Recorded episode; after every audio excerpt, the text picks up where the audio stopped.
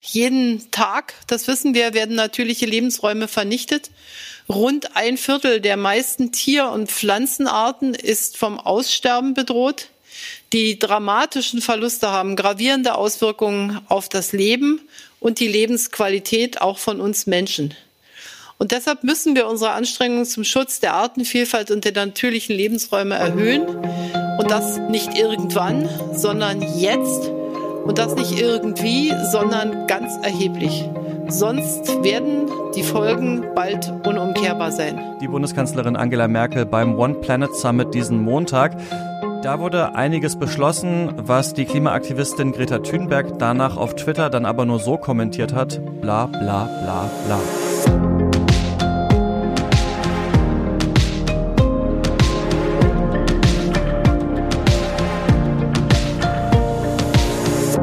Klima-Update, den Nachrichtenpodcast von Klimareporter mit all dem, was die Welt in puncto Klima in dieser Woche bewegt hat.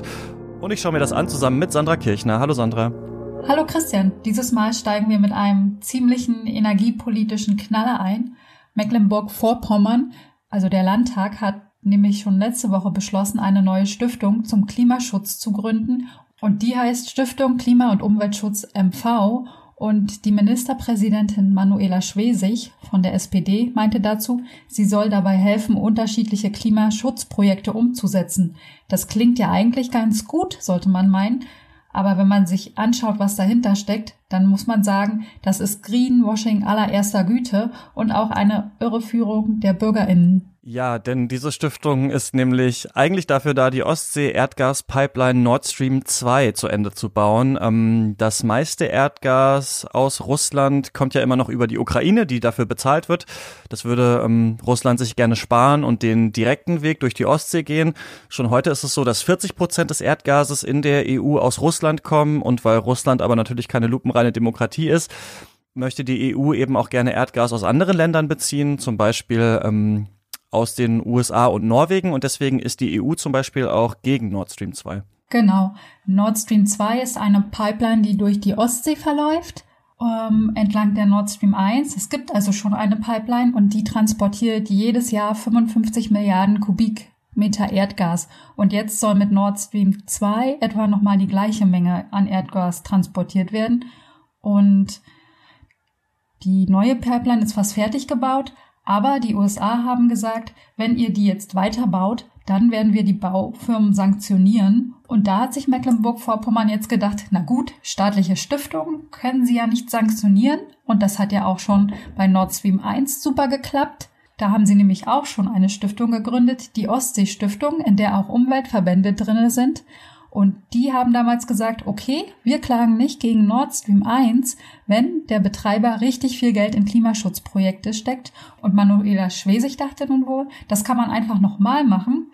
Aber dieses Mal hat sie für sehr viel Empörung und Unverständnis gesorgt. Ja, und das ist auf relativ vielen Ebenen ziemlich unglaublich eigentlich. Denn erstens wird da gesagt, ja, ja, hier geht's um Umweltprojekte und wir würden über die Stiftung dann wohl aber auch vielleicht ein paar Bauteile für Nord Stream 2 kaufen. Also da ist schon mal relativ klar, warum es diese Stiftung gibt. Ne? Zweitens wird die Stiftung zum Großteil eben von Nord Stream selbst finanziert, also die zahlen viel mehr dafür als Mecklenburg-Vorpommern. Drittens behauptet man jetzt relativ großspurig, dass Erdgas eine ganz wichtige Brückentechnologie ist, ähm, die wir unbedingt brauchen was gelinde gesagt Unsinn ist. Ne? Also wir könnten zum Beispiel auch einfach die Erneuerbaren besser ausbauen. Und viertens, und das ist wirklich vielleicht der ironischste Punkt, es ist nicht mal klar, ob man damit überhaupt diese Sanktionen umgehen kann. Also die Stiftung kann ja dann klar die Bauteile kaufen, aber Bauunternehmen müssen die Pipeline ja dann trotzdem zu Ende bauen und die könnten ja dann trotzdem wieder sanktioniert werden. Ne? Also es ist gar nicht so sicher, ob äh, Mecklenburg-Vorpommern hier überhaupt mit seinem Plan durchkommt und ja, Clusterfuck nennt man sowas, glaube ich. Mhm. Ja, denke ich auch. Ähm, das sieht man ja auch daran, dass äh, Schwesigs Parteikollege, Bundesaußenminister Heiko Maas, ähm, auch die Stiftungsgründung kritisiert hat. Und die Deutsche Umwelthilfe lässt jetzt prüfen, ob das nicht sowieso gegen Stiftungsrecht verstößt. Mal gucken, was da rauskommt. Ja, wir machen erstmal weiter mit bla bla Natur, bla bla Klima, bla bla grünes Wachstum. Das ist eigentlich auch ein guter Name für diesen Podcast, aber das kommt aus einem Tweet von Greta Thunberg zur One Planet Summit. Die war in dieser Woche in Paris und ähm, ist aber hauptsächlich online gewesen und das ist ein Klima- und Artenschutzgipfel. Das sind ja so zwei Themen, also Klima- und Artenschutz oder auch Klima- und Naturschutz, die oft gesondert behandelt werden. Aber diese Konferenz will das eben zusammendenken. Macron hat da zum virtuellen Gipfel eingeladen, Merkel hat teilgenommen und eben auch noch viele andere Staats- und Regierungschefs. Genau. Dazu muss man vielleicht erstmal sagen, die Geschwindigkeit, mit der Pflanzen und Tiere aussterben, war noch nie so hoch wie heute. Experten sprechen auch von einem Massenaussterben. Da läuft uns einfach die Zeit davon mit der Geschwindigkeit, wie das vorangeht. Und auf dem One Planet Summit wurden jetzt unterschiedliche Sachen beschlossen. Nämlich zum einen eine grüne Mauer, das soll ein 15 Kilometer breiter Wald werden, der sich komplett von Küste zu Küste durch die Sahelzone ziehen soll und damit die Ausbreitung der Sahara aufhalten soll. Die Idee ist nicht neu, sondern 15 Jahre alt, kommt aber eigentlich kaum voran. Dafür konnten jetzt immerhin 11,8 Milliarden Euro eingesammelt werden. Das soll außerdem helfen, gegen Hungersnöte und Dürren anzugehen. Und dann gibt es noch ein paar ehrgeizige Länder, die sich zu Koalitionen zusammengeschlossen haben. Die eine ist die High Ambition Coalition for Nature and People. Der ist Deutschland auch beigetreten. Da geht es darum, dass 50 Staaten entschieden haben, 30 Prozent der Land- und Meeresflächen weltweit bis 2030 zu schützen. Daran ist aber ganz interessant, dass die EU vor einigen Monaten dieses Ziel eben schon selbst auch festgelegt hat. Also ganz neu ist es nicht. Und diese 30 Prozent sind auch umstritten. Also die NGO Survival International sagt zum Beispiel, das würde zur Vertreibung von indigenen Völkern zum Beispiel führen. Der NABU wiederum findet das Ziel ganz gut, aber wirft eben Deutschland vor, dass es im eigenen Land noch gar nicht ausreichend ja so Erhaltungsziele und Schutzmaßnahmen für die eigenen zu schützenden Gebiete in Deutschland definiert hat. Und dann gab es noch eine zweite Koalition, auf die Deutschland aber keine Lust hatte. Die wollte auch dafür sorgen, dass es genug Gelder für diese Projekte gibt. Ähm, die Mitglieder versprechen, 30 Prozent ihrer Klimahilfen in Projekte zu investieren, von denen auch der Artenschutz profitiert. Bisher gilt das aber weltweit nur für drei Prozent der Klimagelder. Frankreich und Großbritannien gehören zu der Allianz. Deutschland will da aber nicht mitmachen. Genau, das wurde da ähm, beschlossen und lass uns zum letzten Thema kommen. Im Januar geht's immer ums Essen und um die Landwirtschaft, denn da findet immer die internationale Grüne Woche statt. Wegen Corona wird diese Messe aber dieses Jahr ausschließlich digital stattfinden, und zwar kommenden Donnerstag und Freitag. Und da werden sich dann ganz viele verschiedene Gruppen, also Bauernverbände, Ernährungsindustrie, Behörden, Verbraucherzentralen und VertreterInnen aus der Politik treffen. Allen voran unsere Landwirtschaftsministerin Julia Klöckner. Und dann gibt's auch noch was, das immer zur Grünen Woche gehört, nämlich eine Demo. Genau. Aber das geht auch nicht so richtig wegen Corona. Deshalb will sich jetzt das Bündnis aus alternativen Bauernverbänden und Umwelt- und Entwicklungsorganisationen, das halt die Demo zur Grünen Woche immer organisiert, nicht abhalten lassen und hat sich gedacht, dass sie ja trotzdem protestieren können und haben den Protest dann ähm, am morgigen Samstag ins Internet verlagert. Und ähm, vorab wurden Menschen aufgefordert, ihren Fußabdruck einzusenden und damit will das Bündnis, wir haben es satt, so heißt das Bündnis, das die Demo organisiert, ähm, damit wollen sie zeigen, wie unzufrieden sie mit der Landwirtschaftspolitik sind. Diese Bilder mit den Fußabdrücken sollen vor dem Kanzleramt ausgelegt werden, aber es wird dann, wie häufig bei der Grünen Woche, eben auch eine Kolonne an Treckern geben, die dann vor dem Kanzleramt aufrollen wollen. Die Kritik ist hier hauptsächlich, dass Deutschland die Agrarwende bisher komplett verschlafen habe.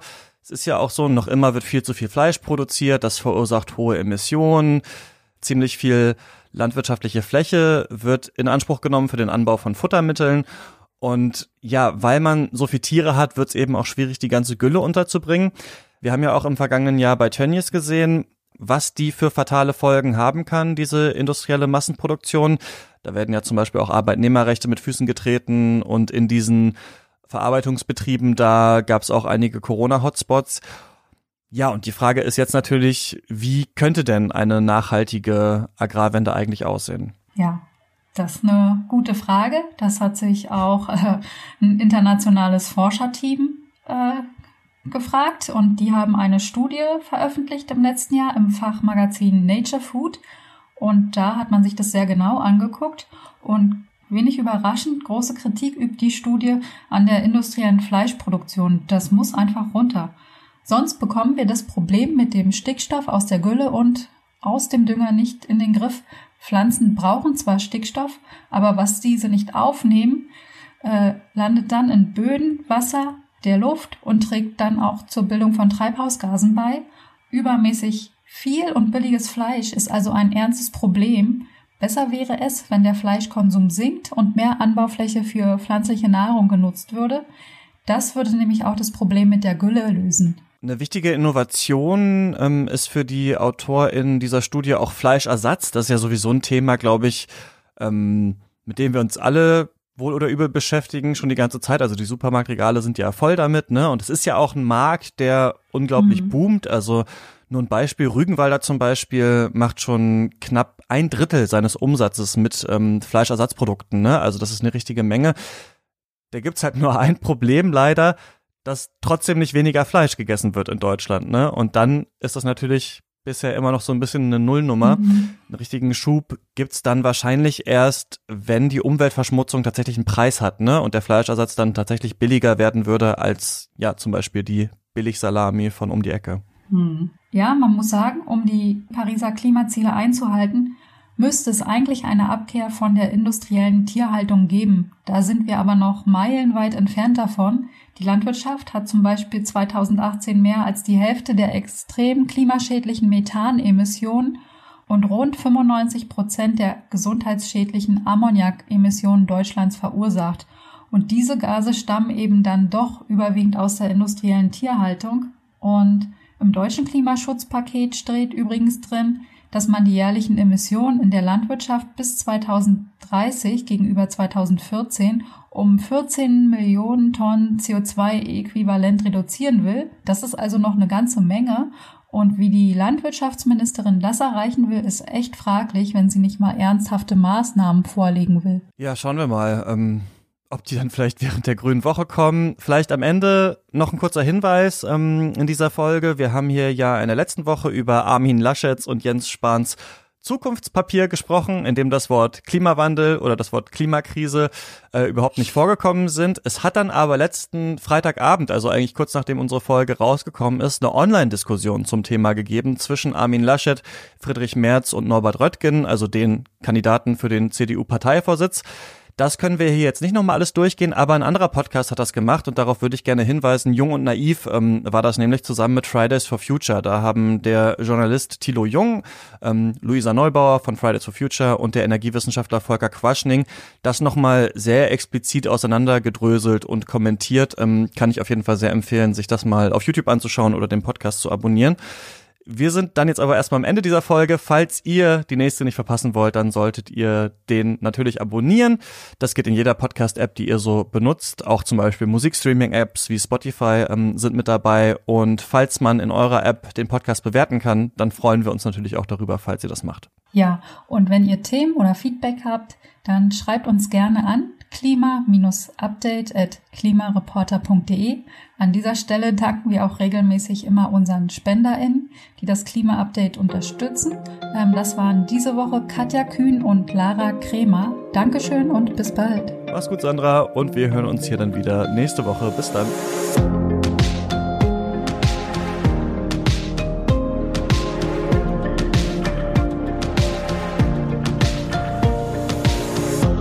Klima-Update ist ein Projekt des Klimawissen e.V. Produziert wird der Podcast von mir, Christian Eichler. Moderiert auch von mir und in dieser Woche Sandra Kirchner. Dieses Projekt wird erst durch eure Spenden möglich. Wenn ihr euch vorstellen könntet, uns finanziell zu unterstützen, dann klickt gerne auf den Spendenlink in der Podcast-Beschreibung.